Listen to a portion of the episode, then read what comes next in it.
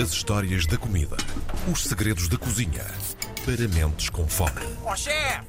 Porque o chefe é que sabe. Ele tirou umas férias de rubrica para descansar, também para investigar novos temas, novos sabores, novas paparocas gostosas. Foi um retiro espiritual, eh, espiritual-culinário. No fundo foi isso. Culinário não ou é? espiritual? O nosso chefe Tiago Emanuel Santos está de regresso em direto, finalmente, às nossas segundas-feiras aqui à RDP Internacional. Olá, bom dia, Olá, grande Tiago. chefe. Bem-vindo de volta. Portanto, vocês o que estão a dizer é que eu estive tempo para inchar mais, não é? Portanto, para poder eh, Inchar crescer com conhecimento. gastronomicamente Com conhecimento e com qualidade. eventualmente. Uh, sim, é verdade, é verdade, é verdade. Foram umas férias muito produtivas da nossa rúbrica. Sinceramente, senti muito a vossa falta, meus queridos. É bom estar de volta e poder estar novamente a comunicar convosco e com os nossos ouvintes, até porque temos tanto para fazer e tanto para falar nesta nova temporada Uh. da, nossa, da nossa rúbrica. Estou entusiasmado. E uh, como estamos aqui em fase final de férias, e como sabemos que grande parte dos nossos ouvintes também uh, está lá fora, no estrangeiro, e também viaja uh, por aí fora,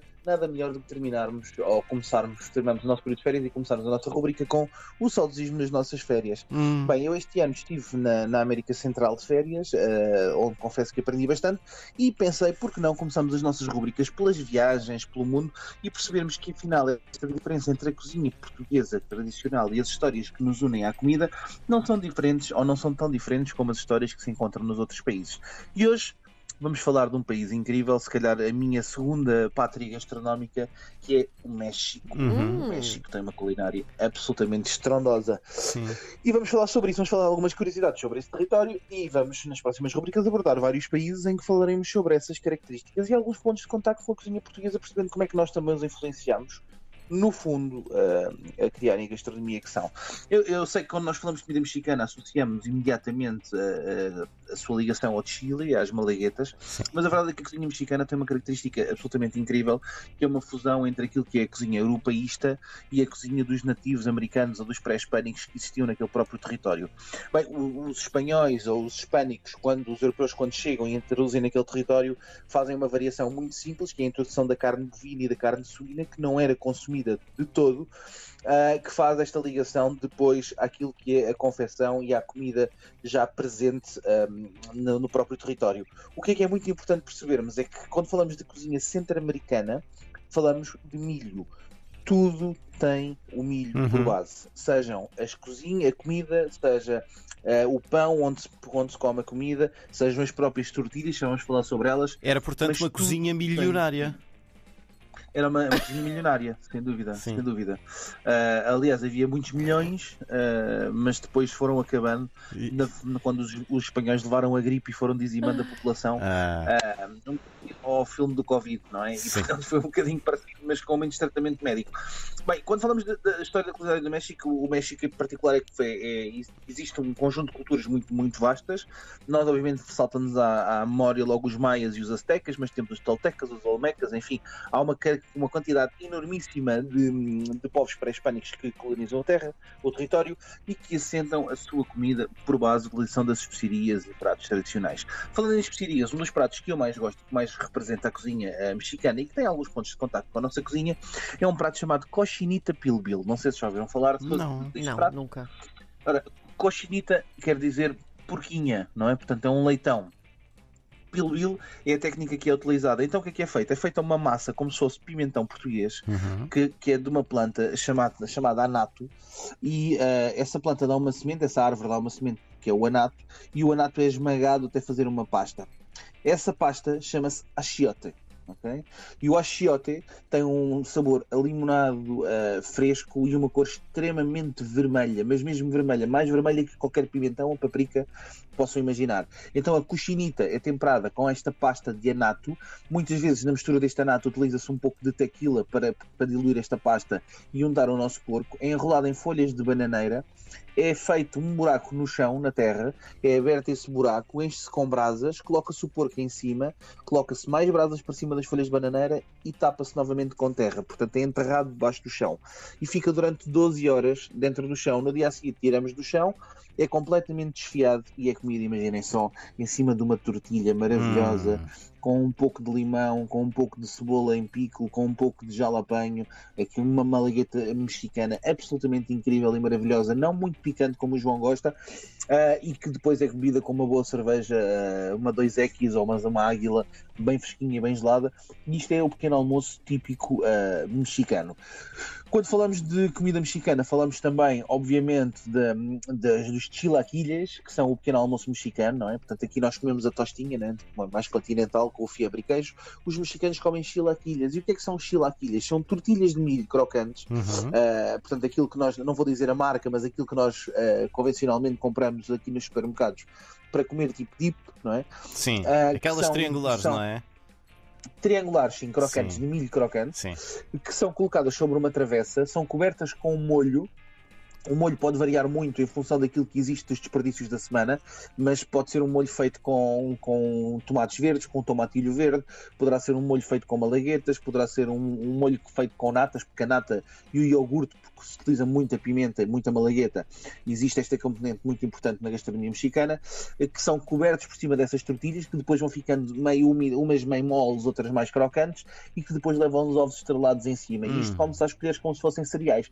Portanto, é a versão dos cereais ah, mexicanos, mais uma vez acompanhados de uma cervejinha gelada, porque é assim que manda, que manda, que manda a lei. Ah, mas não só, portanto, quando falamos de influência, também aqui temos um bom exemplo. Um dos pratos mais tradicionais da cozinha mexicana hoje chama-se ah, ah, al pastor. Não sei se já ouviram falar disso, Sim, sim, sim. na América Central. O al pastor é um bom exemplo, não é? Portanto, temos uma cozinha tão rica que tem um povo pré-hispânico, que tem um povo pós-hispânico que depois vem da Europa, e, no- e de repente um dos pratos mais tradicionais torna-se um prato que é inspirado na cultura do Médio Oriente, dos kebabs. Ah, e portanto é, é basicamente isso que foi. ah, começou a aparecer a cultura dos kebabs no território. ah, e começaram a pegar na mesma carne que se faz no Médio Oriente da mesma forma, portanto a carne pendurada, pendurada verticalmente, que está a cozinhar num espeto rotativo e que é cortada com uma faca, mas que é temperada de forma mexicana. E portanto aqui vemos que as influências também chegam a estes territórios riquíssimos ahm, de comida. Mas depois dos chilaquilhas, do nosso El Pastor, temos os pães de elote, que são uns pãezinhos tipo uns bolinhos de arroz com portugueses muito parecido com o bolinho de arroz, Uhum. mas feito com farinha de milho, que são absolutamente incríveis. Hum. Temos as nossas enchiladas, não é? Quem é que já não comeu as enchiladas? Que fazem muito lembrar outro prato.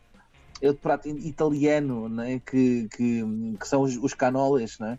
que são muito parecidos, Sim. que são ca- carne de frango ou bovina enrolada numa tortilha de milho com muitos condimentos por cima, desde alface, coentros, o rabanete, enfim, ah, um bom molho de iogurte e que vão ser servidas com, com, com a nossa comida, as emoladas, uma variação das enchiladas, em que se faz a adição do, do mole. O que é que é um mole? Mole, mole para os mexicanos são tudo que são molhos que levam muito, muitos, muitos ingredientes.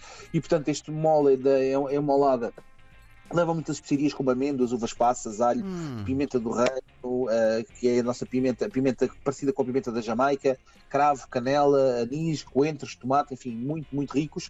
Depois temos as semitas poblanas, que é uma espécie de hambúrguer com carne de frango, vaca ou porco, que são panados, eh, que são, a carne é toda desfiadinha, mon- montada num modo de hambúrguer, é panada, e que depois é servida em cima, em cima de uma tortilha de milho azul. Temos também a nossa famosíssima salada César, que tem uma história giríssima, que já falámos num programa anterior, que eu recomendo os nossos ouvintes irem ouvir o nosso programa sobre as saladas. Tem a ver com os turistas que chegaram ali a Tijuana e queriam uma salada e criou-se uma salada icónica. E temos o nosso mole poblano, que é também muito importante. O mole poblano é um dos únicos pratos que existem no mundo que é feito com cho- chocolate. Portanto, é um, é um molho que leva mais de 30 ingredientes e que tem por sua base o chocolate. Ele é denso, espenso e o chocolate, na verdade, não é doce como nós o conhecemos, é na sua maior parte das vezes até um pouco amargo Sim. e é perfeito para cozinhar este prato. E funciona muito bem os taquitos de peru com mole poblano, que é das coisas mais impressionantes que existem e que são absolutamente espetaculares. Depois temos o chili com carne e não podemos deixar de falar do nosso maravilhoso huitlacoche, que é conhecido também como a trufa mexicana, que é um fungo, um fungo que nasce no milho eh, específico, eh, que acontece também eh, em Portugal, que é um fenómeno que existe, e esse fungo, que é uma espécie de cogumelo muito feio, parece quase uma coisa podre, que é consumida também em quesadilhas, que são tortilhas recheadas. É uma espécie de tosta de queijo, mas com Sim. tortilha de milho. Eu adoro Que é quesadilhas. muito, muito, muito adoro quesadilhas. Que é muito bom. E portanto, o melhor do México mesmo é aproveitar esta comida maravilhosa, é ir, é, é relativamente seguro se soubermos Muay Thai e portanto é ir, é ir. Esta não estava à espera, foi incrível. Ai, que bom ter-te de volta. Ah, Tiago. Bem-vindo de volta.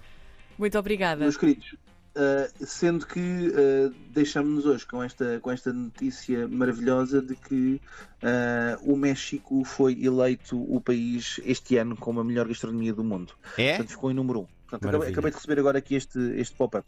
Muito Desculpem, bem. Foi em direto, foi fantástico. é. É sim, é Maravilha, sim. Informação em direto aqui na RDP Internacional. Tiago, um grande E abraço. México, para, para a semana vamos para o Peru. Para o Peru? Combinadíssimo. Pode ser, pode Para o ser. Peru, para o Peru. Para o João, para o João lembrar as suas férias do ano passado. Ainda não, ainda não foram. Um abraço, até para a semana. Beijinhos. um abraço, um abraço.